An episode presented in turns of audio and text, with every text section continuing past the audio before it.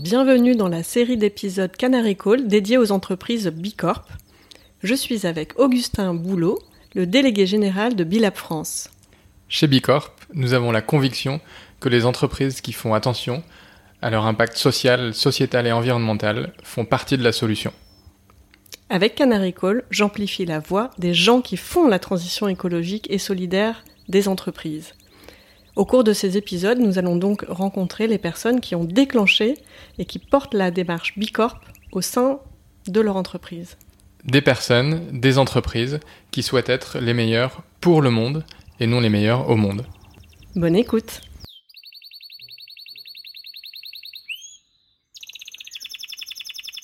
Bonjour Thomas. Salut Perrine. Toi, si tu étais un animal, tu serais lequel et pourquoi? Ça commence bien. euh, écoute, Perrine, je crois que spontanément, j'ai envie de te répondre euh, le caméléon. Euh, déjà, les, animaux de type reptile m'ont toujours intéressé et, je trouve que le caméléon, par sa capacité à, adapter, à s'adapter à ses environnements, nous dit beaucoup de, du monde qui se dresse face à nous et de la façon dont on va devoir se montrer très très résilient dans les années qui viennent. Euh, pour pouvoir s'adapter et rester positif, optimiste et inventer des solutions qui euh, répondront aux grands défis qui, qui, voilà, qui se dressent face à nous. Bien, un caméléon. Et quel est ton métier aujourd'hui? Eh ben, peut-être que je peux y trouver une forme d'analogie avec le caméléon. Euh, Aujourd'hui, je m'occupe donc chez, chez Nursis, qui est une entreprise de services numériques de, de 600 personnes, euh, de la mise en œuvre de la, de la politique environnementale. Euh, mais plus largement euh, de, de, des réflexions que l'on mène autour de la façon dont l'entreprise peut s'engager pour répondre euh, à ces enjeux sociétaux, mais à travers son business. Euh, mon chemin, et on l'évoquera sans doute après, fait que je, depuis toujours, je me suis intéressé à ces sujets de l'engagement de l'entreprise, hein, historiquement à travers par exemple la RSE. Mais aujourd'hui, il faut qu'on accélère fortement et la façon dont les entreprises parviennent à répondre à des enjeux de société à travers leur activité commerciale me semble être un, un, un super levier pour euh, améliorer, renforcer considérablement leur engagement et, et aligner leurs leur propos à leurs actes. Alors tu dis que cette notion d'engagement euh, vient de loin. Tu voulais faire quoi comme métier quand tu étais petit? Bah, je crois que quand j'étais petit, euh, ça risque de être peut-être peu original, mais je crois que j'aurais voulu être footballeur. J'en ai fait pendant pendant longtemps. Euh, pendant longtemps en club, étant gamin, ça m'occupait beaucoup. Euh, la semaine, les week-ends, euh, ça me permettait de m'évader quand j'aimais pas trop mes cours à l'école. Euh, euh voilà, donc c'était un, un, sacré échappatoire et une vraie passion. par contre, ce que ça m'a apporté, et ça, je crois que c'est un, un, vrai plus qu'il faut pas oublier dans ce sport et dans bien d'autres, c'est que ça m'a permis de côtoyer des gens d'univers complètement différents. ça m'a permis de, de voir toute la beauté de la diversité de ce pays, de, de, profiter euh, de, de, de, gens qui avaient grandi dans d'autres régions du monde. Euh, et ça, je crois que ça m'a ça m'a permis de toujours garder les pieds sur terre et, et, et de voir euh, de voir les choses un peu différemment que certains des certaines des personnes que j'ai pu fréquenter par la suite. Et quand tu seras grand, tu voudras faire quoi? Bah écoute, j'ai envie de te dire que je, je pense que j'aurais envie d'être papa déjà, puisque d'ailleurs c'est ce qui va bientôt m'arriver. Ah, félicitations. et, et, il paraît que, que c'est quelque chose qui rend très heureux, mais très fatigué aussi. Donc, euh, je tâcherai de trouver le bon équilibre. Et puis, euh, non, plus sérieux, enfin plus sérieusement, en tout cas par rapport à, à, à ma trajectoire professionnelle et à, et à ces fameux enjeux, bah, c'est de, c'est de tout faire à mon niveau et avec, euh, voilà, avec toute l'énergie et, la sincérité euh, que nécessaire. Euh, de contribuer à, une évolution positive de la façon, notamment dans les entreprises agissent, dont, dont on peut mobiliser les citoyens qui, qui travaillent dans ces entreprises, qui travaillent dans des organisations non gouvernementales, dans des associations, de contribuer à cela pour qu'on puisse pour qu'on puisse avoir une perspective d'avenir qui soit un petit peu plus réjouissante que celle qui se dessine et, et, et cela va prendre une, une importance d'autant plus forte que bientôt je voilà en tant que papa je crois que c'est un sentiment qui prévaudra encore plus. Et tu as démarré ta carrière euh, directement dans le domaine du développement durable Alors la petite histoire, c'est que presque, mais non. euh, j'ai fait une école de commerce et à cette époque-là, il n'y avait aucun cursus, aucune spécialisation possible sur le développement durable, par exemple. Euh, D'ailleurs, ça commence à peine à se mettre en place. Hein. Euh, je trouve qu'au mmh. niveau des écoles, il y a, il y a matière à aller beaucoup plus loin aussi. et d'ailleurs, c'est la demande de, de, plus en plus de, de jeunes. Et, et, donc, cela m'a amené à, à faire des, des études dans, dans, dans, cette école de commerce, de marketing, plus par défaut que par pure conviction. Euh, et, et, et, en fait, à la fin de ce cursus-là, j'avais deux, deux, choses qui m'intéressaient beaucoup, c'était la technologie et, et, euh, l'écologie. Et puis j'ai eu moins de mal à trouver un stage dans la technologie, donc j'ai atterri dans une régie publicitaire spécialisée sur les smartphones, me disant euh, avec l'essor des mobiles, c'était bah, autour de 2009, avec l'essor du smartphone, euh, si ce stage se passe bien, j'ai une belle voie toute tracée pour pour bien gagner ma vie. Et puis, euh, et puis en fait, ça a été euh, la désillusion absolue euh, sur tout un univers qui me convenait pas du tout. Et ça a été très dur à vivre à l'époque, mais je crois que c'est la meilleure chose qui a pu m'arriver parce que à la sortie de ces six mois, je n'avais jamais été aussi sûr de ce que je voulais pour mon avenir et de ce que j'avais envie de faire dans la vie. Et c'est là que j'ai tout mis en place pour pouvoir aller vers ces thématiques de, de l'engagement et de l'écologie. Et comment tu t'y es pris? Eh ben, j'ai sorti les rames. j'ai sorti les rames pour commencer, hein, on va pas se mentir. Euh, bah, t'étais déjà au-dessus de l'eau, si t'étais ouais, avec ouais, les rames. Oui, ouais. Alors euh, à la sortie du stage, je sais pas si j'étais au-dessus de l'eau, mais en tout cas, euh, euh j'ai sorti les rames parce que euh, il n'est pas facile euh, de trouver de trouver des, des, des, trajectoires professionnelles intéressantes lorsqu'on n'a pas le bagage. et je peux comprendre que les employeurs, que lorsqu'ils sont face à un jeune en début de carrière, se basent sur des fondamentaux qui sont les études. Et donc, euh, donc j'ai eu du mal à trouver. Euh, euh, pendant un an, un an et demi, il a fallu. Ben, je me suis beaucoup auto-formé. J'ai lu beaucoup de livres pour pour combler ce, ce, ce trou dans, dans, dans, mon dans mon bagage. Et puis et puis à force de d'acharnement, de conviction, de de, de de, de volonté, j'ai fini par atterrir dans une première entreprise de, de conseil en RSE. avant, avant ensuite d'enchaîner pour le reste depuis dix ans. Waouh Bravo euh, d'avoir euh, su écouter tous les signaux euh, qui te disaient de changer pendant le stage et à l'issue du, stage. C'est déjà incroyable de savoir écouter ça.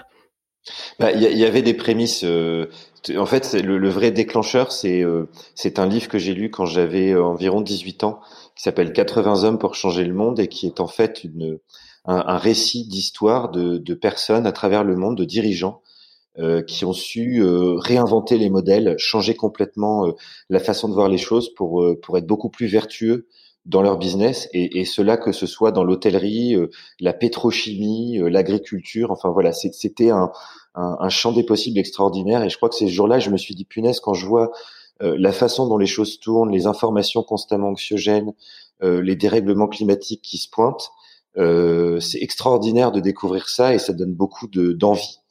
Euh, et, donc finalement, l'erreur, c'est de m'en être, rendu compte trop tard que c'est vraiment ça que j'avais envie de faire. Parce que quand on est jeune et ado, on a plus envie de s'amuser qu'autre chose. En tout cas, euh, c'était c'était un peu mon cas, je crois, à l'époque. Et, et, heureusement, euh, le temps a fait son œuvre, la maturité euh, s'est améliorée. Et puis et puis et puis à voilà à la sortie des études ou juste après, en tout cas, j'ai j'ai pu trouver ce, ce chemin qui me convient très bien aujourd'hui.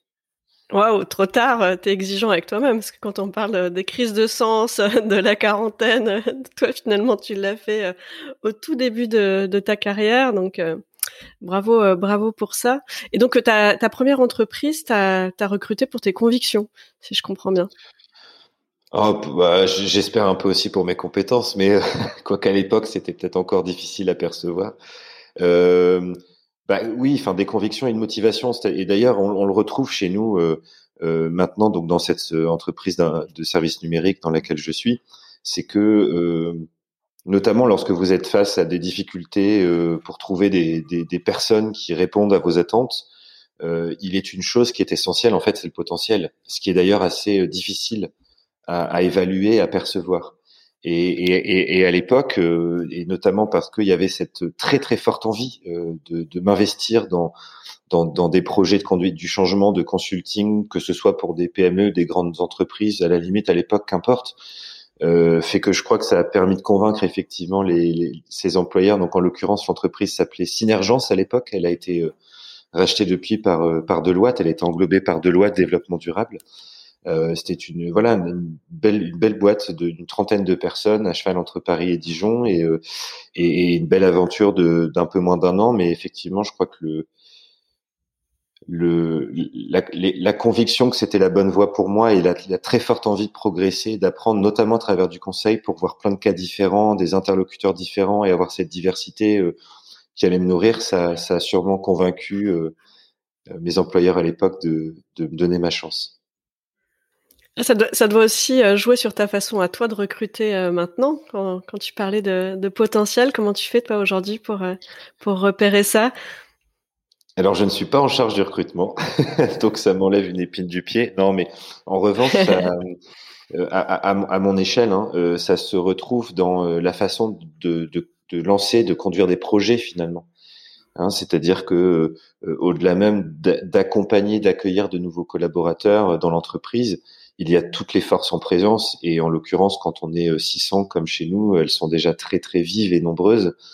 Et donc, euh, aujourd'hui, et euh, pour, pour essayer de répondre voilà avec précision à la question, euh, lorsque par exemple on, on, on, initie des projets autour de l'environnement, de l'écologie, compte tenu de l'attente grandissante des, des, citoyens qui sont dans l'entreprise, mais et donc des salariés, euh, c'est un enjeu fort parce que vous avez des personnes qui ont très envie de s'impliquer, d'autres beaucoup moins, et il faut trouver des équilibres, faire en sorte que tout ce petit monde cohabite de la meilleure façon possible. Et donc, euh, savoir évaluer les potentiels, mais qui sont multiples, je crois que c'est aussi extrêmement important dans, dans, la façon dont on, dont on agit dans l'entreprise.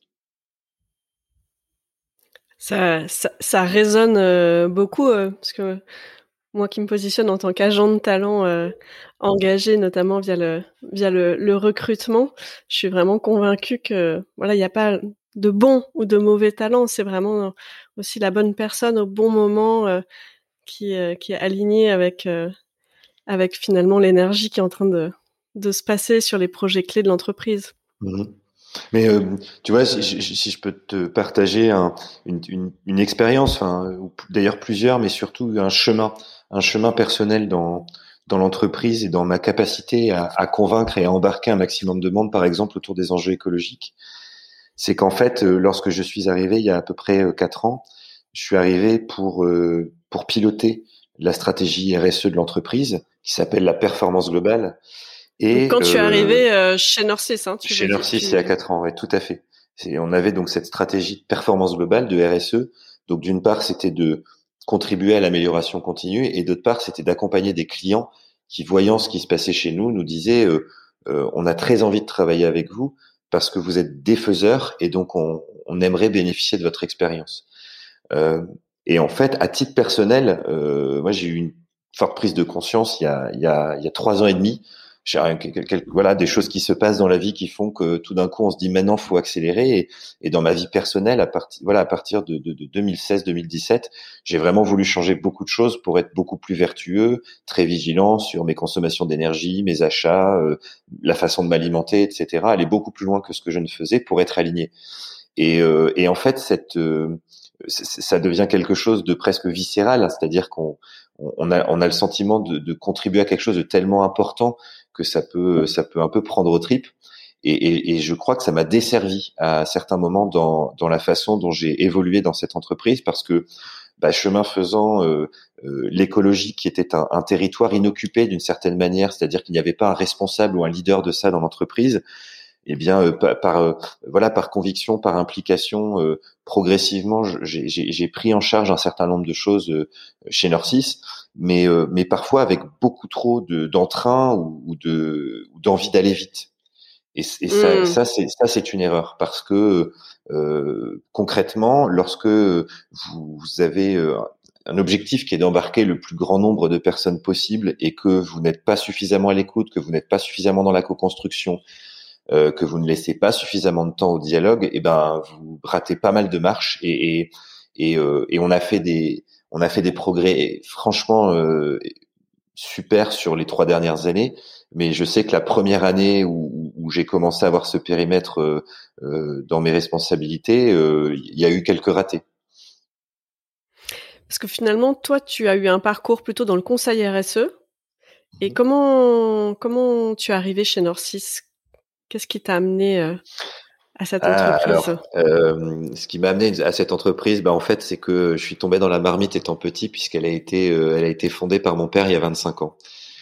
Et, et, à la sortie des études, j'avais deux options. j'avais une proposition pour rejoindre l'entreprise mais euh, mais je voulais absolument aller chercher ce, ce rêve en fait qui était euh, qui était le développement durable et l'entreprise aussi engagée soit-elle euh, étant une entreprise de services numériques je ne l'associais pas directement à ça euh, c'est ce qui a fait que je j'ai un peu ramé pour aller euh, travailler dans le conseil et faire cette petite dizaine d'années qui m'a qui m'a énormément servi.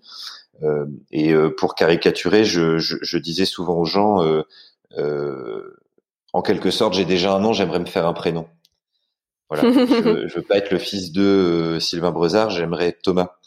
Et, euh, et, et, et, ça, je crois que c'était euh, c'était un choix plutôt plutôt pertinent et, et, important en tout cas pour moi, qui a fait que donc j'ai pu faire ces années euh, ces années de, de conseil. Et puis un jour, euh, notamment lorsque j'ai commencé à vouloir accélérer fortement dans ma façon de m'engager, je me suis dit bon, le conseil c'est très bien, ça m'a apporté beaucoup, j'ai pu découvrir plein de choses, mais malheureusement et bien souvent, lorsque on fait du conseil, il manque, euh, il manque une brique. En tout cas, moi, c'est ce que j'ai souvent constaté, c'est euh, la brique conduite du changement. Il faut des gens pour conduire le changement dans l'entreprise.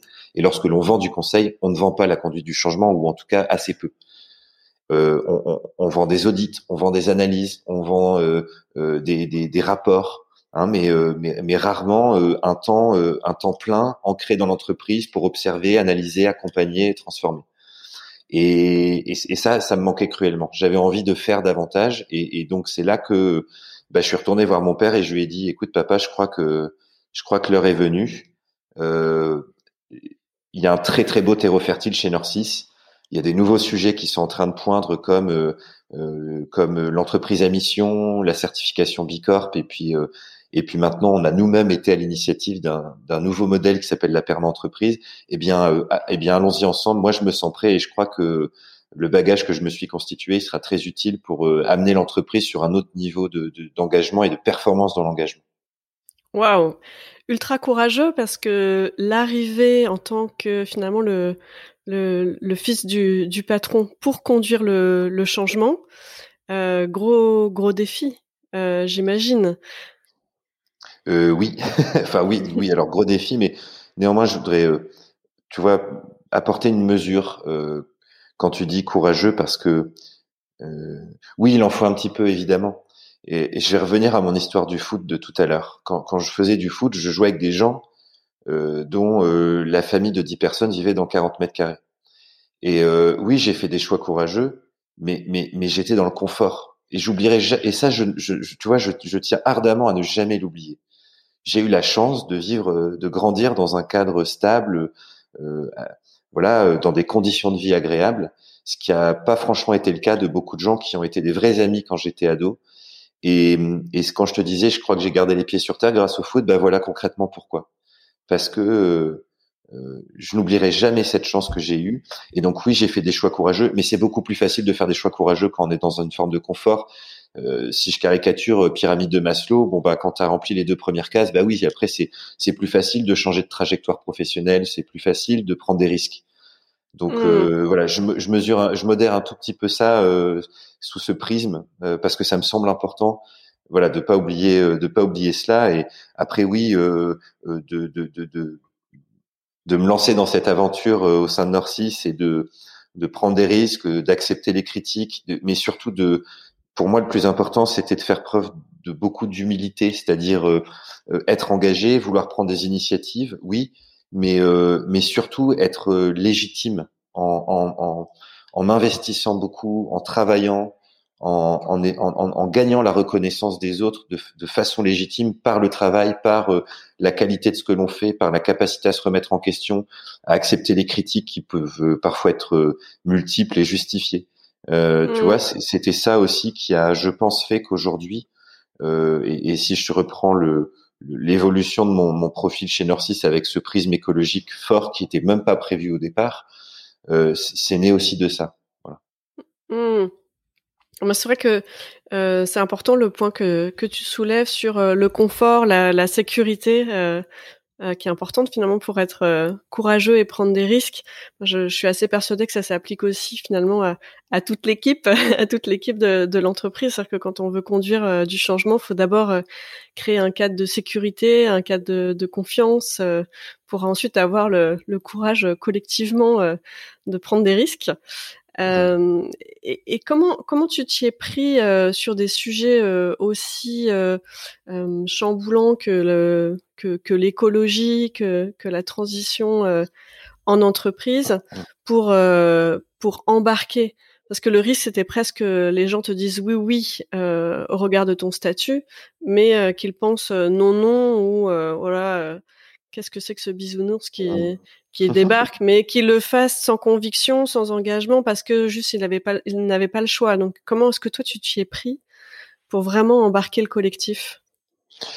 Euh, Tu vois, alors en fait, si j'en reviens euh, au, début de tout ça et, et, à des erreurs que j'ai pu faire en, en ayant peut-être euh, pas suffisamment observé autour de moi ce qui se passait, c'est que en, fait, on a décidé de mettre en place une, une, une, un projet euh, dont, euh, dont la montée en puissance était inspirée de ce que font les startups.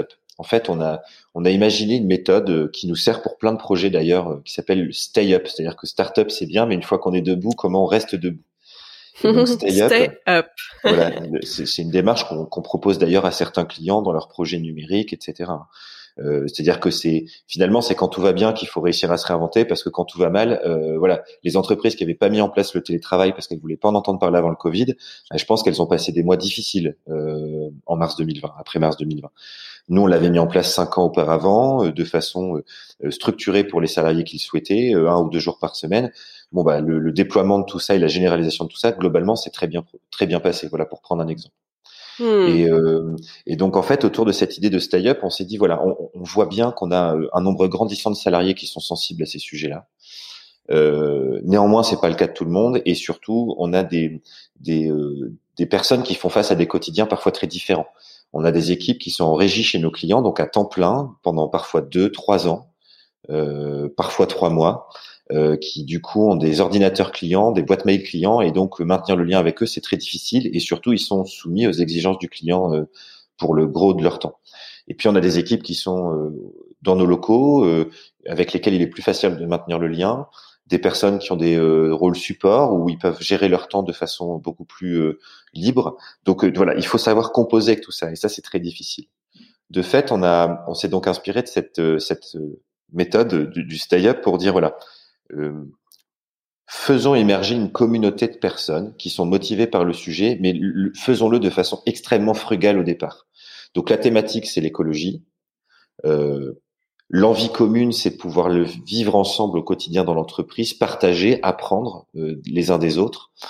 Et donc, euh, en, en, pour commencer très frugal, bah, c'est simple, c'est euh, euh, ces collectifs de personnes. Donc, on a créé une communauté, on a, on a organisé un système d'inscription. Il y, y, avait évidemment un, un, un, fonctionnement interne, on va dire, mais très simple au départ. Mais c'était, en gros, euh, retrouvez-vous autour de ces, de ces enjeux écologiques et de cette envie que vous avez de progresser, d'apprendre sur le sujet. Faites-le autour de moments conviviaux, sur le temps personnel, hors temps de travail, euh, et voyons ce qui se passe. Et hmm. puis, il y a euh, un facilitateur de tout ça, donc en l'occurrence, c'était moi.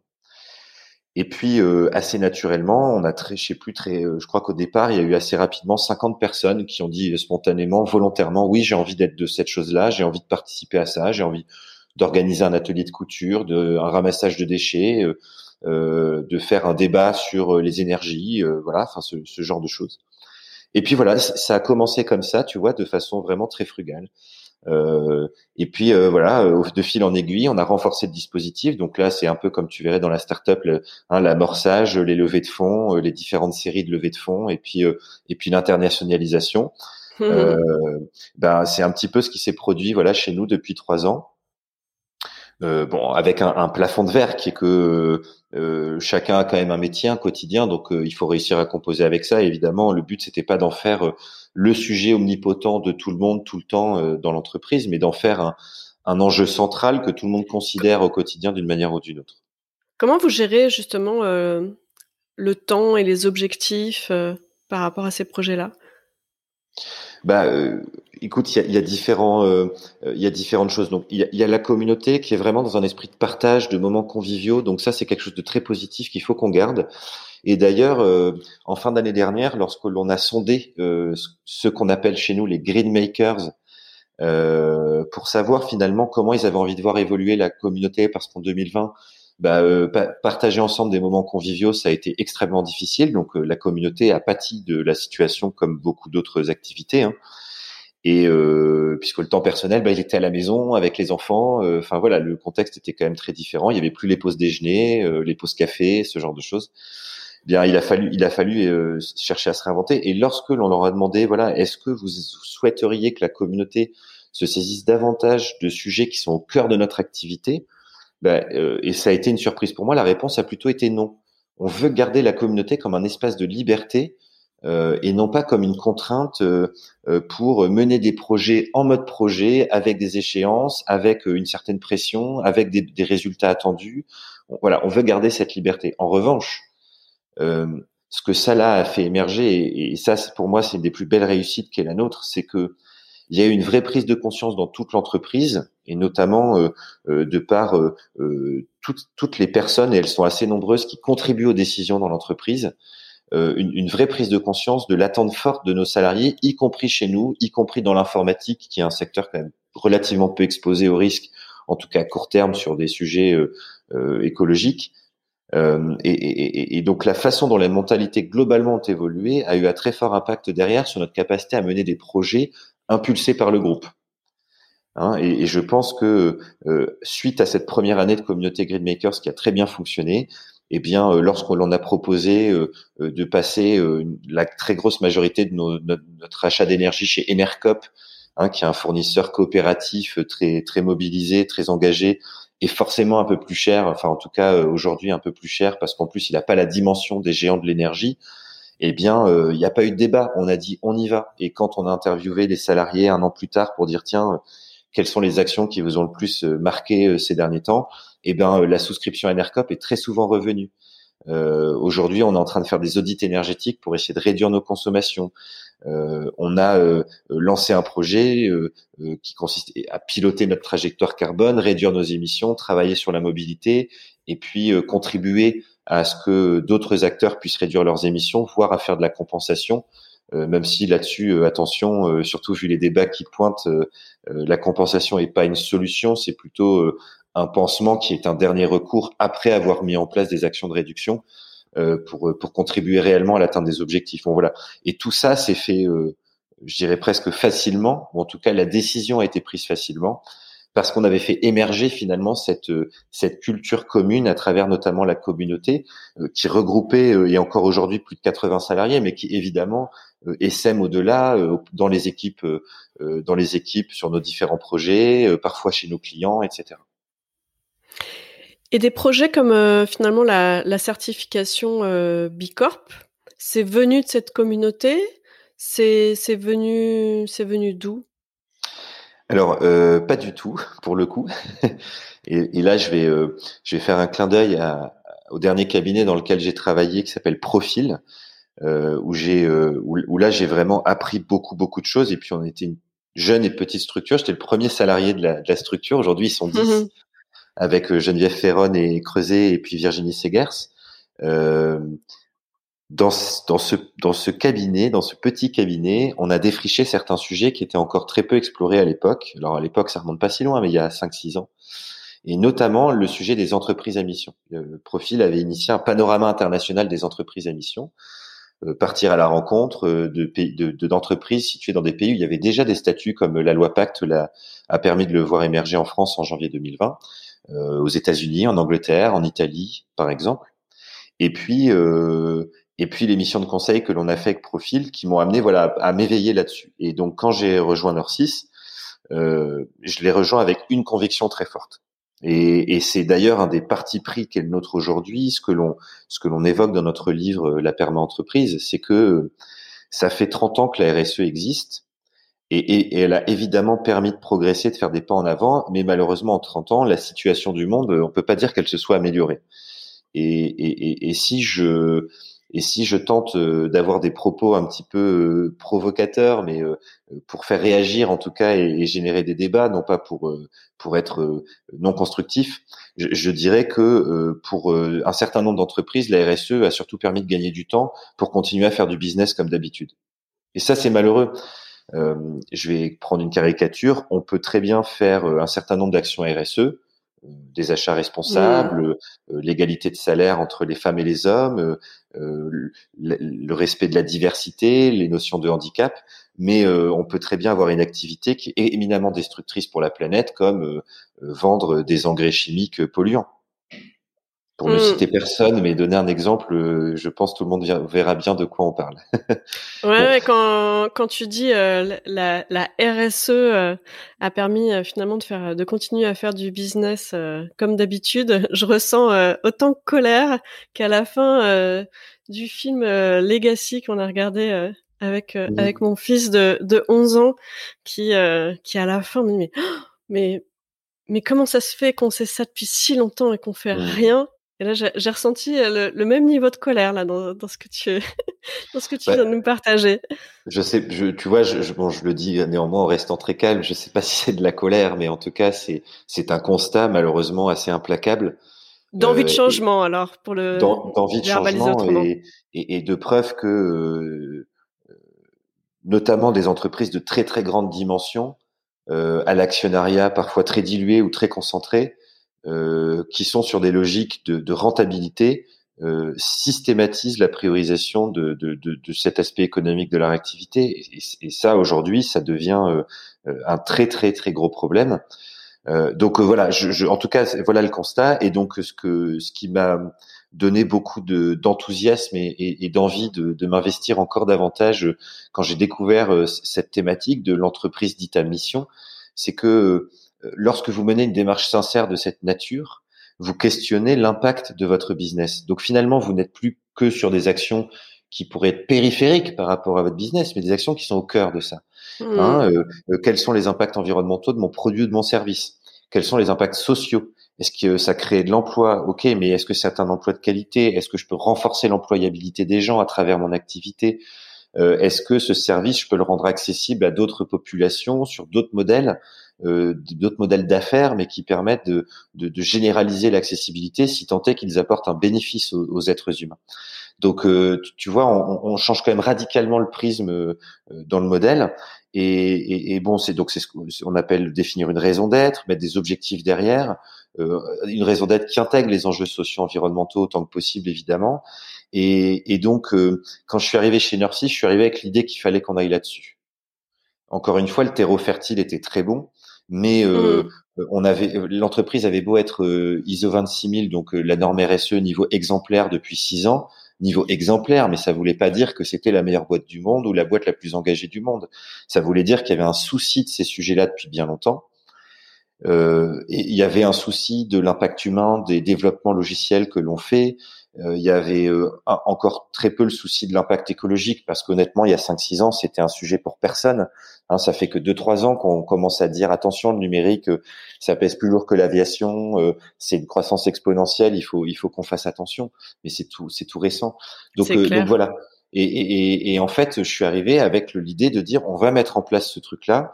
Et donc, en 2017, on a déterminé une raison d'être. En 2018, on l'a mise dans les statuts. Euh, et pour vérifier que tout ça était bien, euh, bien, euh, bien sincère et surtout qu'on avait déjà une certaine performance, puisqu'on peut, par contre, on peut parler de performance, on peut parler de, de, d'optimisation de, de, lorsque l'on est là-dessus. Si on optimise pour avoir un meilleur impact social, eh bien optimisons à fond. voilà, faut. Il y a, y, a, y a, des mots qui ne sont pas des gros mots, mais qui doivent être mis au service de causes justes. Et donc, lorsque l'on a mis ça en place, on s'est dit, il faut que l'on soit capable d'évaluer dans quelle proportion on répond vraiment à ce qu'on dit et nos actes sont alignés. Donc c'est là que, après avoir euh, créé cette raison d'être, l'avoir mise dans les statuts, on, a voulu se frotter au référentiel Bicorp parce que à ce moment-là de l'histoire, c'est le seul référentiel qui permet d'avoir un regard critique sur l'impact du business model. Hein et puis, euh, et puis en plus, Bicorp était un mouvement déjà international qui fédérait déjà 2000 entreprises certifiées à l'époque. Aujourd'hui, il y en a plus de 3500. Qui qui pour la France réunissait des entreprises que l'on connaissait un petit peu et qui étaient plutôt dans le dans le très haut du panier des, des, des entreprises engagées. Donc donc évidemment derrière avec cette notion de partage, de d'apprentissage de, commun, de, de groupe de travail qui moi m'attirait euh, beaucoup et c'est ce qui a motivé notamment le fait d'aller euh, d'aller chercher Bicorp.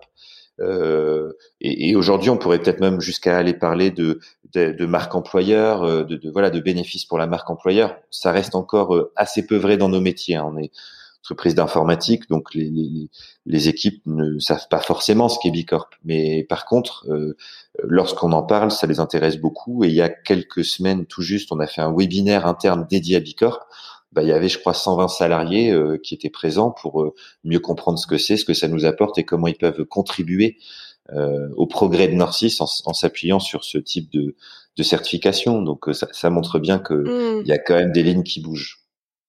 Si je comprends bien, finalement, il y, avait, il y a eu deux, deux démarches euh, dans deux sens différents. Euh, les Green Makers, qui est une, communauté dans une démarche plutôt bottom euh, bottom up, euh, portée par les collaborateurs euh, qui, qui choisissent les sujets, la manière de s'organiser et qui voilà s'expriment concrètement et impulsent. Et, et de l'autre côté, ce que toi t'as poussé, autour de l'entreprise à mission, autour euh, de la certification Bicorp. Et je note, hein, euh, j'ai trouvé ça euh, fort comme résumé qui permet d'avoir un regard critique sur l'impact du mmh. business model. Maintenant, la, la perme d'entreprise. donc ça, dans une démarche finalement plus top-down. Mmh comment ça s'articule ensuite? Comment euh, alors, ce qui, je, je, je sais pas si je peux te donner une réponse précise à ça, mais euh, ce qui me vient spontanément, c'est que euh, depuis déjà assez longtemps, euh, il y a une gouvernance qui se veut assez participative dans l'entreprise, voire très participative parfois. Euh, je te donne un exemple. On, avait, euh, j'évoquais la performance globale tout à l'heure, créé notre propre label interne. Parce que lorsque tu fais une certification ou une labellisation, que ce soit RSE ou Bicorp, c'est la même pour tout le monde. Or, une entreprise a des singularités, euh, elle a des enjeux qui sont propres, elle a, elle a des forces qui sont propres, et donc on voulait avoir quelque chose qui soit plus, qui soit inspiré de ces référentiels-là, mais qui soit aussi euh, basé sur nos spécificités. Et euh, tous les deux ans, on fait un audit interne, on évalue nos différentes agences et on organise un grand séminaire. Chaque agence vient avec euh, les quelques membres de sa direction et choisit quelques salariés qui sont acteurs de la vie de l'agence, qui s'impliquent et qui vont pouvoir participer aux décisions. Eh bien, exemple, il y a deux ans, notamment sur l'écologie, tiens, pour rester sur cette thématique, on a fait des propositions comme euh, le fait de dire on interdit de, on s'interdit de prendre l'avion si on peut faire un trajet en moins de six heures autrement. comme le fait de dire on s'interdit la viande lorsque l'on fait des événements en agence. Euh, euh, on, on, a fait une proposition qui était d'évaluer ou d'expérimenter les vélos de fonction, ce genre de choses. Et ça, on le soumet au vote. Alors là, je te donne des exemples sur l'écologie, mais c'est vrai aussi mmh. sur euh, des choix en matière d'impact social, de, de, de, RH, etc. Et, donc là, c'est quand même un processus de démocratie en entreprise où tu as 60 salariés sur 500 à l'époque, 520. Donc tu vois, ça fait plus de plus de 10% qui choisissent ensemble euh, si oui ou non on s'engage sur certains projets. Euh, et donc dans l'entreprise, il y a, cette y a, cette approche euh, très participative qui fait qu'à travers différents dispositifs, euh, on a quand même un nombre de salariés qui peuvent contribuer euh, fortement à l'évolution de l'entreprise. Euh, je te dis ça parce que euh, dans l'articulation de ces différents projets, de ces de ces différents de ces différents moyens d'engager davantage l'entreprise, Bon, là, c'est un, un, podcast où on échange tous les deux, mais euh, on, on, travaille en très forte proximité avec une dizaine de personnes sur euh, sur ces sujets-là, euh, et on implique beaucoup plus encore de personnes euh, sur euh, sur la façon de l'orienter, sur la conduite du changement, sur la diffusion. On, on, travaille avec les responsables RH pour qu'en agence il puisse y avoir des initiatives. Les directions d'agence évidemment sont impliquées. Et, et, là, si j'atterris sur des choses très récentes. On est donc en train de déployer ce nouveau projet qui s'appelle la perme entreprise et puis je pourrais t'en toucher un mot ensuite. Pour le déployer, on a à la fois mobilisé un collectif de salariés euh, qui représentent différents métiers, différentes agences, ils sont une dizaine et, et, avec eux, on est en train de travailler sur bah, quel projet on veut mettre en place autour de la, de la perma-entreprise, quelles, quelles actions on veut mettre en œuvre, quels sont nos objectifs d'impact sur ces actions. Ensuite, on fait euh, des, des, des, relectures avec le comité de direction parce qu'on est évidemment, ils seront acteurs de ça demain dans les dans les territoires avec nos agences. Mais on a aussi euh, initié une démarche euh, qui consistait à interroger 200 salariés sur quelles pouvaient être leurs idées pour répondre aux enjeux que nous avons déterminés dans le cadre du projet de permanent entreprise. Ça veut pas dire qu'on va tous les choisir ou les mettre en œuvre, mais ils ont eu la parole et ensuite avec la dizaine de salariés qui constituent un petit collectif que j'anime, on a tout passé au peigne fin pour voir ce qui pouvait nourrir notre feuille de route. Voilà. Donc euh, tu, vois comment on essaie d'articuler les choses pour que tout cela soit à la fois euh, euh, des initiatives parfois qui viennent d'en haut comme on dit, mais surtout qui sont liées à une vision, une vision de, de, ce que doit devenir Norcis et de ce que l'on veut faire de notre entreprise comme un lieu de réponse aux enjeux de, de notre siècle. Euh, mais aussi comment on fait en sorte que les salariés s'en sentent acteurs et puissent avoir euh, euh, une, une, influence dans la façon dont tout ça se, se passe. Mmh.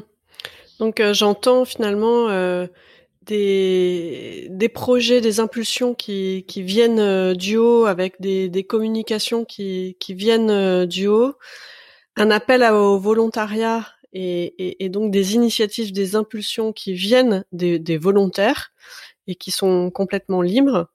Et puis euh, entre euh, une vraie réflexion sur la gouvernance, sur la manière de, de prendre des décisions et d'impliquer euh, le plus de collaborateurs possible. Et j'entends sur tous les territoires et dans tous les métiers sur des prises de décisions qui modifient vos comportements et votre business profondément. Ouais, alors ça, disons que les degrés d'impact varient selon les sujets. Euh, et ce qu'on essaie de faire, c'est que on essaie de faire ça intelligemment, c'est-à-dire que selon les sujets, la difficulté à les mettre en œuvre ou l'impact que ça peut avoir sur les équipes, on va s'attendre à différents niveaux d'adhésion. Tu vois, il y a des projets sur lesquels on sait que le changement, la conduite du changement sera difficile. S'il n'y a pas adhésion forte au départ, euh, peut-être qu'il vaut mieux pas y aller parce qu'on va s'épuiser et on va épuiser tout le monde pour faire quelque chose qui finalement ne marchera euh, sans doute pas si, si au départ l'idée euh, ou la vision n'est pas assez convaincante. Et en fait, je, je, crois que ce qui a fait que ou ce qui fait qu'aujourd'hui ça tout cela vit bien, c'est que cela fait des années, enfin, voilà, même depuis la naissance de l'entreprise, je pense qu'il y, y a, une volonté constante de créer un cadre bienveillant. Parce que, par exemple, tu, tu évoquais la liberté d'action. Euh, alors cette liberté d'action, elle est, elle est très vraie dans bien des domaines, mais elle peut pas être vraie partout. Euh, lorsque l'on a des projets pour des clients, il faut bien qu'à un moment donné, il y ait des personnes qui, qui prennent les décisions, euh, qui se mouillent, qui, qui, qui, parfois assument les risques, euh, sont confrontés aux clients en direct, par exemple. Et donc, évidemment, euh, dans ces cas-là, on peut pas tous être en totale liberté. Donc, le, tout, c'est de créer un cadre de bienveillance. Et, et, puis, bon, pour rester dans la thématique du jour, si j'en reviens à l'écologie, on a eu des cas de figure dans la communauté Greenmakers où des personnes voulaient tellement pousser des sujets, étaient tellement convaincus avec des choses qui les prenaient au trip que ça a pu créer des tensions parce qu'il y avait des points de désaccord. Donc, euh, il a fallu à ce moment-là euh, être vigilant pour que tout ça reste positif et, et, que et quelque chose qui soit bien vécu par tout le monde. Et, même sur ces sujets-là, qui était un sujet hors métier au départ, hors business, euh, un, un, endroit libre pour pour partager ensemble, il y a pu avoir des tensions. Mmh. voilà, donc c'est un jeu d'équilibriste qui, est, qui, qui, peut être très complexe, surtout lorsqu'on a une échelle comme la nôtre avec euh, des, des, des disparités de situations, de clients, de, de, de types de missions selon nos territoires, voire de métiers. Euh, c'est sans doute ce qu'il y a de plus difficile et, et, on est en constant ajustement pour faire en sorte que ça puisse, euh, qu'on puisse trouver le bon équilibre et faire en sorte qu'on ait à la fois des impulsions euh, du groupe euh, qui sont mobilisatrices, et à la fois euh, une, liberté de parole et d'agir euh, chez les équipes pour qu'elles se sentent pleinement actrices de tout ça. Donc on a parlé de la direction, on a parlé des, collaborateurs, on a parlé des, partenaires, des, fournisseurs, notamment sur euh, le, choix du fournisseur d'énergie.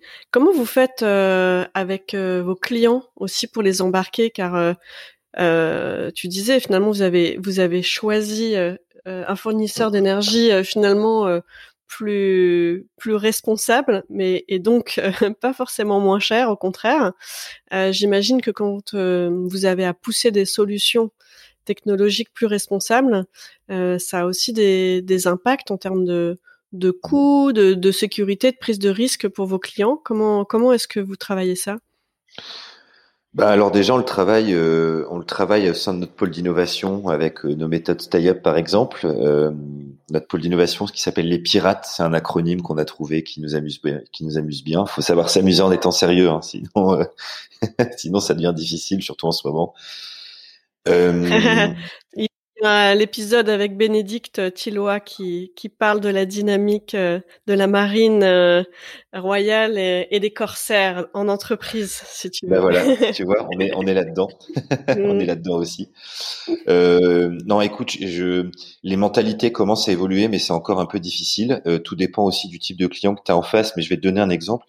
On a fait notre premier bilan carbone en 2007 et en 2011, on s'est dit, tiens, ça serait intéressant de de transformer ou de travailler un peu cette euh, méthodologie de bilan carbone pour euh, euh, créer un outil qui nous permettrait de préévaluer les émissions de CO2 d'un projet informatique. Alors non pas sur la partie numérique parce qu'à l'époque il n'y avait pas il y avait pas de data accessible pour le faire, mais déjà sur le périmètre bilan carbone, c'est-à-dire le déplacement des équipes, les consommations d'énergie, les déchets, etc.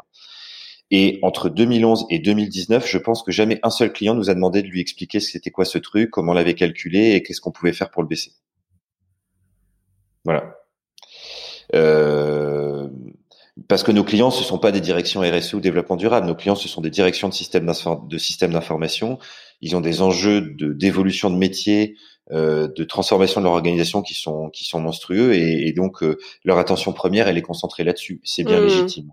Je, je jette pas absolument pas la pierre, mais c'est plus pour te donner un peu l'état de l'art à l'époque. Voilà. Mmh. Et, et, et, là, les mentalités commencent à évoluer.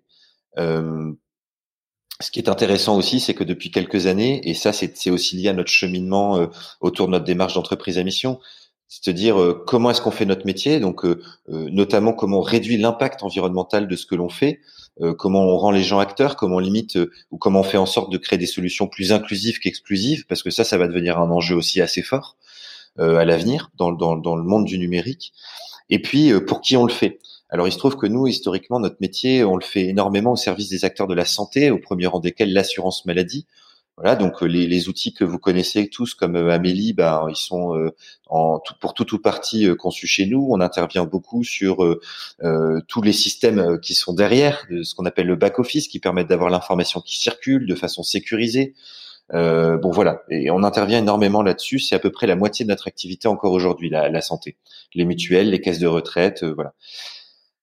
On travaille aussi beaucoup pour les acteurs du retail parce que l'entreprise est née dans le nord de la France et que on a beaucoup de beaux projets à mener avec eux. Euh, euh, mm. et, et, et, et, bon, le, le, retail a plus souvent été pointé du doigt euh, en matière environnementale depuis quelques temps. Euh, N'empêche que s'il n'y avait pas eu des retailers et des, et des sites e-commerce de, entre mars et la fin d'année dernière, je peux voir encore aujourd'hui, je pense que on aurait tous été très très embêtés. Euh, donc il, il faut il, faut faire attention à pas devenir binaire. Il faut toujours essayer de garder un regard critique, mais euh, euh, avec un, un, un, avis qui soit éclairé, en se renseignant, en prenant pas toutes les infos qui nous tombent dessus comme ça, sans, sans, sans les sans les sans les travailler davantage, parce que voilà, moi j'ai vu des cas où on, on, on, pointait du doigt le grand méchant loup parce que c'était facile, et puis finalement quand on creuse un peu, on se rend compte que rien n'est si n'est si binaire. Et c'est vrai d'ailleurs dans les deux sens, hein, que ce soit lorsqu'on dit ah ces gens sont merveilleux ou lorsqu'on dit ces gens sont sont terribles. Euh, voilà, j'essaie toujours de prendre un peu de, de, recul par rapport à ça. Et, et, nous, on a des beaux projets à mener avec euh, avec nos clients dans ce dans ce secteur-là, euh, qui, qui travaillent sur différents différents dans différents domaines, hein, bien sûr. Et le troisième euh, sujet, pardon, j'ai fait une petite digression, euh, c'est la transition écologique. Et on travaille de plus en plus avec des acteurs de la transition écologique euh, comme l'Office français de la biodiversité, comme euh, l'Agence de l'environnement de la maîtrise de l'énergie, l'ADEME. Et ce qui est intéressant, c'est que, bah, évidemment, à travers ces partenariats-là, on est en train d'accélérer dans notre mmh. capacité à restituer de ce que l'on fait, à mesurer l'impact, voire à créer des outils en commun euh, qui demain pourront euh, pourront toucher un grand nombre d'acteurs. par exemple, avec l'Agence de l'environnement, avec l'ADEME, on a récemment investi conjointement dans un projet euh, sur lequel on a cherché à, créer un outil de mesure du bilan carbone individuel dans le cadre professionnel. Parce qu'aujourd'hui, il existe plein d'outils pour le faire dans le domaine personnel, mais dans le domaine pro et, et comme un outil qui rend les gens euh, conscients de leur impact et qui peuvent donner envie d'agir davantage dans le cadre professionnel pour réduire l'impact des entreprises, eh bien, on se dit qu'il y a matière là à, à, à, créer du changement. Et tu vois, notamment comme on le disait tout à l'heure, en, rendant chacun acteur, en faisant aussi en sorte qu'il y ait des choses qui partent euh, des salariés, euh, notamment avec leur motivation, leur énergie, qui est, euh, qui est, qui est une magnifique source de changement. Et, et voilà, et ça c'est un, bon exemple de, de projet qui, qui, qui émerge de plus en plus chez nous et qui font que notre métier, on va le mettre de plus en plus au service de ces enjeux-là et en le faisant avec de plus en plus d'exigences sur l'impact que cela peut avoir, notamment au niveau environnemental. Mmh. Ah, c'est c'est top. C'est vrai que là cette semaine euh, avec la communauté des Canaries, on fait, on a fait la fresque, l'atelier de la fresque du climat euh, ensemble. Et donc euh, ça m'a donné, je l'avais jamais, j'ai honte, hein, mais j'avais jamais fait mon impact carbone personnel. Donc du coup je l'ai fait tout de suite après. Et, et ensuite j'ai essayé de regarder effectivement les, les outils qui existent. Il y en a pas mal pour pour le pour le perso, mais à l'échelle de l'entreprise et des entreprises parce que selon euh, selon l'environnement, euh, la façon de le mesurer, les enjeux sont un peu différents. Donc euh, mmh c'est c'est un vrai chantier, c'est un vrai chantier urgent. et quels quels sont les, les, projets ou les démarches qui qui ont pas du tout fonctionné ou, et pourquoi? Alors spontanément, je pense à certaines actions assez précises qui pouvaient être contraignantes euh, par exemple, en ce moment, il y a, beaucoup d'acteurs qui disent il faut absolument trier ses mails. Euh, alors euh, je, pourquoi pas? Mais euh, lorsque l'on regarde l'ensemble des impacts du numérique, les mails, je crois que c'est ça pèse pour 0,01%. Euh, alors que le fait de regarder des contenus vidéo des heures durant tous les jours, ça pèse plutôt 60% du trafic web, par exemple. Donc mmh. voilà, faut faut savoir faut savoir s'investir dans dans les sujets qui, qui sont les plus gros leviers. Euh, donc moi aujourd'hui, par exemple, euh, lorsque l'on réfléchit avec les équipes à des actions, euh, des nouvelles actions que l'on pourrait mener, ben, on réfléchit davantage à comment faire en sorte que chacun ait le réflexe de couper la caméra après 100 minutes de call parce que ça sert à rien quand il y a un partage d'écran de la garder. Euh, parce que ça multiplie par 12 le flux de données que faire une visio avec la caméra que sans. Euh, eh bien, c'est peut-être plutôt ça qu'il faut faire faire, enfin qu'il faut demander comme effort aux salariés plutôt que de leur demander de passer trois heures à trier leurs mails tous les mois. Euh, voilà, sachant que derrière, il peut avoir des problèmes d'indexation pour retrouver des choses. Enfin bon, voilà. Donc tu vois, il y a des exemples comme ça d'actions qu'on a voulu lancer un peu trop vite, euh, euh, sans vraiment s'interroger sur un l'impact que ça pouvait avoir sur les sur les gens et le réel gain qu'on en obtient. Ça c'est ça c'est c'est arrivé quelques fois. Voilà ou, euh, ou sur des initiatives euh, qui ont été prises euh, par des grid makers et qui n'ont pas toujours marché parce que par exemple on avait initié à Paris un, on avait demandé un permis de végétaliser pour pour créer un petit un petit jardin d'extérieur dans la rue et puis contribuer un peu à l'embellissement l'embellissement du quartier où nous sommes. Bon bah ça a pas marché parce que derrière il faut de l'entretien. Euh, il aurait fallu embarquer le voisinage et on n'a pas réussi. On a essayé, mais on n'a pas réussi. Et que toutes les semaines il y avait des canettes et des euh, et des mégots de cigarettes dedans et qu'au bout d'un moment on a on a lâché l'affaire quoi. Mmh. Donc, euh, donc voilà c'est. Je crois que la, la, maintenant la difficulté pour nous c'est que face à l'attente au niveau d'engagement et et à l'exigence aussi qu'on doit mettre dans notre métier parce qu'on a on a un positionnement dans notre secteur qui est de qui, qui, qu'on veut faire du haut de gamme. Euh, on peut pas on peut pas tout faire. Donc aujourd'hui l'enjeu ça va être de réussir à trouver des équilibres pour éviter que tout le monde s'épuise, euh, à vouloir à la fois être hyper exigeant dans ce que l'on fait vis-à-vis de nos clients, euh, avoir des démarches qualité très très fortes, prendre en compte les enjeux écologiques, euh, euh, faire de la convivialité. Enfin voilà, les journées sont pas extensibles et chacun a le droit de vouloir couper à 18h, 19h, je sais pas, ça dépend, euh, parce que parce qu'il y a une vie après le travail. Voilà.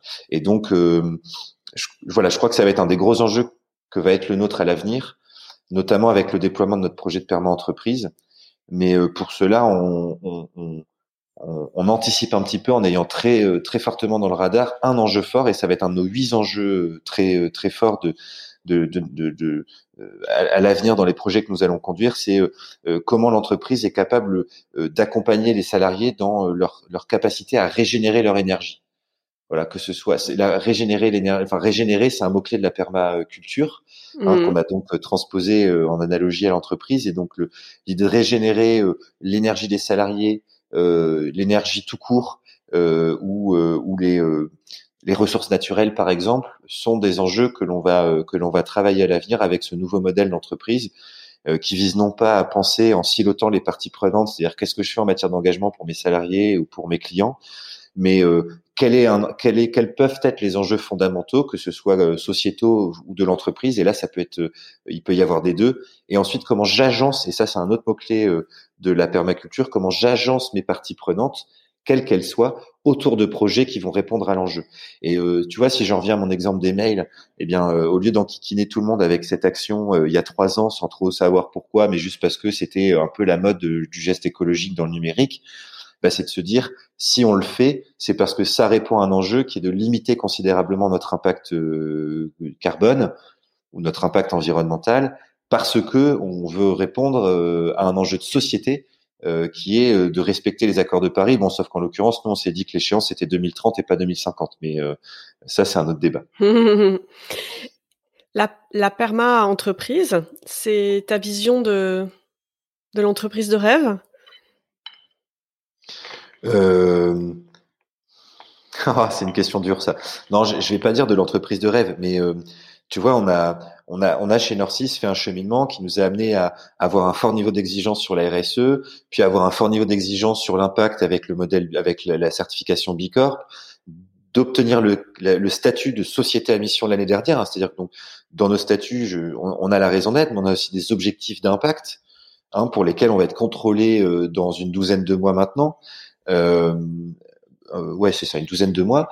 Donc, on, on, a fait ce chemin. Et puis, en fait, au bout d'un moment, il se trouve que euh, ça commence quand même à être un petit peu difficile à la fois de piloter tout ça et d'expliquer aux salariés euh, enfin à quoi servent tous ces euh, tous ces labels toutes ces certifications comment ils s'articulent. Le il faut que le projet d'entreprise reste le plus lisible possible. Et en fait ce qui fait qu'aujourd'hui je suis très enthousiaste euh, dans dans la mise en œuvre de ce nouveau modèle c'est que il est en train de nous permettre euh, de donner beaucoup plus de lisibilité et de clarté à tous ces modèles d'engagement hein, ou à tous ces dispositifs. Parce que euh, dans la démarche, on part, euh, on part de la raison d'être. Cette raison d'être, elle doit être alignée sur euh, trois principes éthiques fondamentaux qui sont ceux de la permaculture et que on peut appliquer à l'entreprise. Hein. Il y en a deux qui sont assez logiques, c'est préserver la planète et puis protéger les êtres humains. mais il y en a un troisième qui est peut-être beaucoup moins inné chez les entreprises de manière générale, c'est le fait de se fixer des limites. Et donc euh, désormais, euh, tous nos projets vont essayer de répondre à ces, euh, à ces principes éthiques fondamentaux et indissociables, hein, qui sont les, les, piliers, les fondations du, du modèle de la perma-entreprise. Dès lors que vous avez cette raison d'être alignée avec les principes, vous allez déterminer des enjeux. Et donc encore une fois, ces enjeux peuvent être assez singuliers ou très liés à, à votre modèle. En l'occurrence, nous, on a par exemple un enjeu qui est d'être reconnu comme une entreprise de services numériques haut de gamme Hein, parce que c'est notre positionnement dans notre secteur, mais on a aussi un enjeu qui est de limiter notre impact environnemental et essayer de régénérer les ressources naturelles à notre niveau avec nos moyens. Bah tu vois, ça c'est un enjeu qui est très, euh, qui pourrait être commun à toutes les entreprises. Donc mmh. finalement, à travers ce modèle, on, on, est en train de reprendre les notions de, de mission, d'engagement, d'impact, mais en, en, en, les mettant dans une perspective qui va être beaucoup plus claire et lisible pour l'ensemble de nos salariés, évidemment pour nos parties prenantes externes aussi, nos clients, nos partenaires, nos fournisseurs, etc. Et moi, je suis archi convaincu que grâce à cela, on va, on va être bien meilleur dans la, dans la capacité à mobiliser des écosystèmes pour répondre aux enjeux. Voilà et, et les premiers éléments qui, qui, qui, pointent le bout de leur nez sur les actions que l'on veut mettre en œuvre, sur qui on va impliquer, etc. Euh, là, pour le coup, me laisse à penser que euh, les prochaines années chez nous vont, vont être de belles années. J'espère qu'elles le seront au niveau sociétal aussi, avec un peu plus de liberté retrouvée, etc. Évidemment. Mm. Mais, mais dans notre projet d'entreprise chez Norcis, et puis avec les retours que l'on a de l'extérieur suite à la sortie du livre aussi, je, suis très enthousiaste sur les années qui s'ouvrent devant nous et, j'espère que je, parviendrai avec mes modestes moyens et toute mon énergie et, mon, ma conviction à, faire rayonner ça euh, chez nous et au-delà. Finalement, si je comprends bien, la perme entreprise euh, permet de travailler sur ce paradoxe euh, de produire du numérique et en même temps de protéger les hommes, la planète et de se fixer des limites bah, Oui, en fait, je dirais que assez spontanément, c'est des choses qu'on faisait déjà pas mal. La différence, c'est que là, on apporte un cadre et un cadre structuré. Voilà. En, en quoi on est capable de se fixer des limites sur les choix que l'on fait dans les projets que l'on réalise pour nos clients, euh, voire dans le choix des clients, hein, euh, parce que on décide évidemment parfois de ne pas travailler avec certaines entreprises. On a créé un conseil éthique il y a deux ans maintenant, et euh, depuis il s'est passé des choses assez extraordinaires, euh, euh, mais qui ont consisté à ce que on, on, soit capable d'accepter, de, de refuser des, des, des projets pour lesquels les clients nous voulaient, euh, qui allaient permettre de générer de la croissance, de recruter quelques personnes en plus, enfin d'être dans les logiques habituelles, mais parce que ça ne répondait absolument pas, ou pas suffisamment en tout cas, à, à ce que l'on souhaite mettre en place en tant qu'entreprise de services numériques. Et, et, ça, ça me semble être euh, fondamental, et je crois que le cadre que l'on va apporter grâce à ce nouveau modèle va, va faciliter aussi la compréhension euh, pour les équipes, l'alignement de chacun. Euh, et, c'est ça qui fera la, puissance du modèle demain, si tu veux. Perma-entrepreneur, perma-collaborateur sont des, nouveaux métiers euh, bah, ils vont tendre à le devenir. euh, il se trouve par exemple que on, va mener un projet qui va consister à décliner euh, cette approche sur euh, sur sur des méthodes de travail, sur effectivement sur des métiers ou sur des postures que l'on a en tant qu'entreprise de service lorsque l'on est dans le service pour nos clients bah, ça veut dire quoi? Prendre en compte ces enjeux ou ces principes éthiques, par exemple? Donc, ce que l'on ce que l'on va faire, c'est que l'on va travailler effectivement sur la déclinaison de ces aspects-là. Alors, ça ne, ça, ça ne fera pas des nouveaux métiers à part entière, mais ça va permettre de faire évoluer nos métiers positivement et, et ça va permettre d'aider chacun à intégrer cela dans son quotidien. Euh, et, et, je vais l'éthique, c'est quoi? L'éthique, c'est finalement c'est mener une réflexion raisonner, étayer en mieux du, en, vue pardon du mieux agir. Ben voilà, c'est ce qu'on va essayer d'apporter à chacun. C'est la capacité à appréhender différents enjeux, qu'ils soient économiques, humains, environnementaux, par exemple, en vue du mieux agir et en sachant trouver les équilibres, parce qu'il ne faut pas rêver. Euh, voilà, on, on sert nos clients, nos clients des attentes, on doit euh, livrer dans certains délais. On ne pourra pas toujours faire le projet le plus sobre écologiquement qui soit. On fera de notre mieux, on va l'anticiper, mais, euh, voilà, il faut pas non plus être trop idéaliste. Par contre, on peut être utopiste et, et, croire et croire que de nouvelles façons de faire sont réellement possibles, que on peut inspirer d'autres à engager des transformations de cette nature aussi demain, et c'est une de nos ambitions. Mais, mais bon, voilà, on va chercher à faire, à faire en sorte que chacun en soit acteur, tout comme d'ailleurs aujourd'hui chez Norcis, euh, on cherche à faire en sorte qu'il y, ait différents leaders sur des sujets. On veut pas euh, avoir le grand gourou d'une thématique. Euh, s'il se révèle naturellement et qui permet de progresser plus vite, tant mieux. Mais c'est essentiel qu'il soit confronté, qu'il soit euh, face à d'autres avis, qu'il soit et qu'il soit capable de libérer les autres pour qu'eux-mêmes deviennent ces personnes, que ce soit localement ou à l'échelle de l'entreprise. Thomas, quel est ton canary call ton cri d'alerte? Pardon, il se trouve que j'interviens dans différentes écoles pour parler de ce type de sujet. Et que pour la première fois de ma vie, alors je suis pas très âgé, mais ça fait quand même six, ans que je fais ça. Pour la première fois de ma vie, lors d'un lors d'un cours d'une journée entière, il y avait parmi les étudiants des collapsologues. Donc des étudiants convaincus que euh, la société ne saura pas se réinventer positivement à moins d'un effondrement, euh, et donc un effondrement qui va évidemment euh, appeler à, une forme de violence, qu'elle soit euh, qu'elle soit financière, qu'elle soit qu'elle soit humaine, voilà. Mais qu'en tout cas, il faudra passer par ça pour qu'on sache se réinventer. Bah voilà, mon canary call, c'est les jeunes qui sont en école aujourd'hui, qui vont arriver dans les entreprises demain, ils en viennent à penser comme ça. Et ils ont peut-être raison, hein, je, je les blâme pas, je, je, vais pas juger de ça. Euh, tout comme euh, il y a deux trois ans, il y a 26 000 étudiants, je crois, qui ont signé un manifeste pour le réveil écologique et que les grandes écoles euh, ont, été un peu mises face à leurs responsabilités, les grandes entreprises surtout, pardon, mais les grandes écoles aussi par leur capacité à proposer des cursus adaptés. Ben voilà, je crois que euh, il y, a une, y a une jeunesse, alors peut-être pas toute la jeunesse, et sans doute peut-être plus la jeunesse qui est dans le confort que, que, que l'autre jeunesse qui, euh, qui a des problèmes plus immédiats. Mais euh, là, il faut se bouger, quoi. Euh, on peut plus se permettre d'attendre parce que euh, parce que sinon les entreprises n'attireront plus les talents. parce que sinon, ces jeunes-là, eh ben, ils vont aller dans des dans d'autres formes d'organisation qui vont être beaucoup plus radicales, et que si on veut continuer à vivre une vie assez douce euh, et, euh, et, à rester optimiste, bah, va falloir sérieusement se bouger pour que pour que ces, ces jeunes-là y croient encore. Voilà.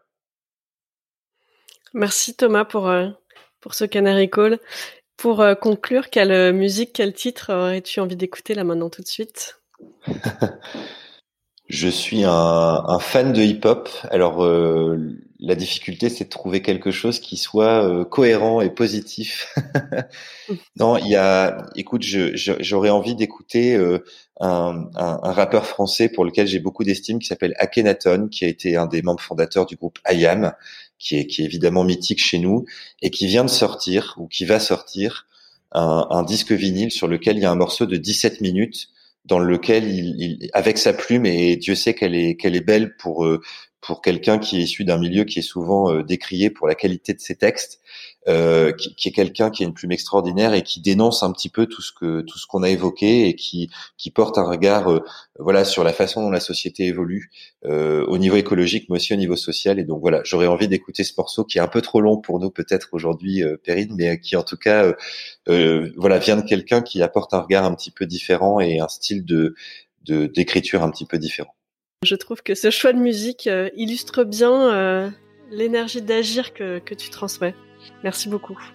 Bah, merci à toi Perrine et puis euh, écoute à bientôt en espérant te raconter de, de belles histoires sur, sur ce projet que l'on a initié récemment avec la perma-entreprise et puis qu'on pourra se satisfaire d'évolutions positives que l'on aura observées dans la société les prochaines années. de la vie fait qu'à l'instant même mon encre pose les premiers mots de ce poème. J'aurais tant aimé qu'elle puisse l'écouter il y a une heure, petite maman. Le ciel vient de te rappeler. Sur mon t-shirt, quelques larmes se dessinent. J'ai vu l'abeille, la colombe, Dieu, j'ai vu les signes. Ma mère a voué sa vie aux autres et les autres ont voué leur vie à eux-mêmes, lui laissant leur chariot de peine. Ses patrons, des fonctionnaires, se demandaient comment ils pouvaient stopper les actions de cette petite militante. Ils l'ont assise un an et demi sous une trappe ouverte, d'où tomber sans s'arrêter, une pluie Merci pour votre écoute. Pour être tenu informé de la diffusion des nouveaux épisodes, je vous invite à vous abonner au podcast sur la plateforme de votre choix et à suivre les comptes de Canary Call sur les réseaux LinkedIn, Twitter, Instagram, YouTube et Facebook. Pour amplifier la voix de mes invités, n'hésitez pas à commenter, partager ou même offrir vos étoiles. ça pleure quand on prend Dieu sur leur salaire, alors le poison est dans l'air, il en tue 50 000. Mais c'est plus simple de fixer la peur sur le Covid. Ce qui nous arrive, c'est pas étonnant, c'est logique. C'est la course-poursuite où l'économie tue l'écologie. Je crois toujours en Dieu si tu en doutes, mais comme c'est vers l'exprime, j'ai fini d'avoir foi en l'homme. Faut croire que c'est ainsi, faut croire qu'on le mérite. De la toundra s'évadera la huitième plaie d'Égypte. Quand je suis né, j'ai pari, j'ai pleuré. Au fond, je devais savoir où je mettais les pieds. Un sacrifice autel de la bêtise humaine. Les insectes qu'on écrase font plus pour l'homme que l'homme lui-même. Le système du capital tiendra si les plats posés sur la table ont un partage juste. Capitalisme 2020, c'est Judas qui boit tout le vin, mange tout le pain, Jésus qui l'excuse. De nos jours, on décrit les hypermarchés. Il y a 50 ans, le peuple a fait leur succès. Et pour tirer les prix, ils ont fait de la bouffe chaud. Comment les croire eux et leur fausse étiquette bio? Nous sommes responsables de cette situation. On vote, on manifeste, on est ce qui arrive. On est ce qui arrive, on rame à la dérive. Mais la révolution se fait par la consommation. En France, santé, prévention, c'est divorce.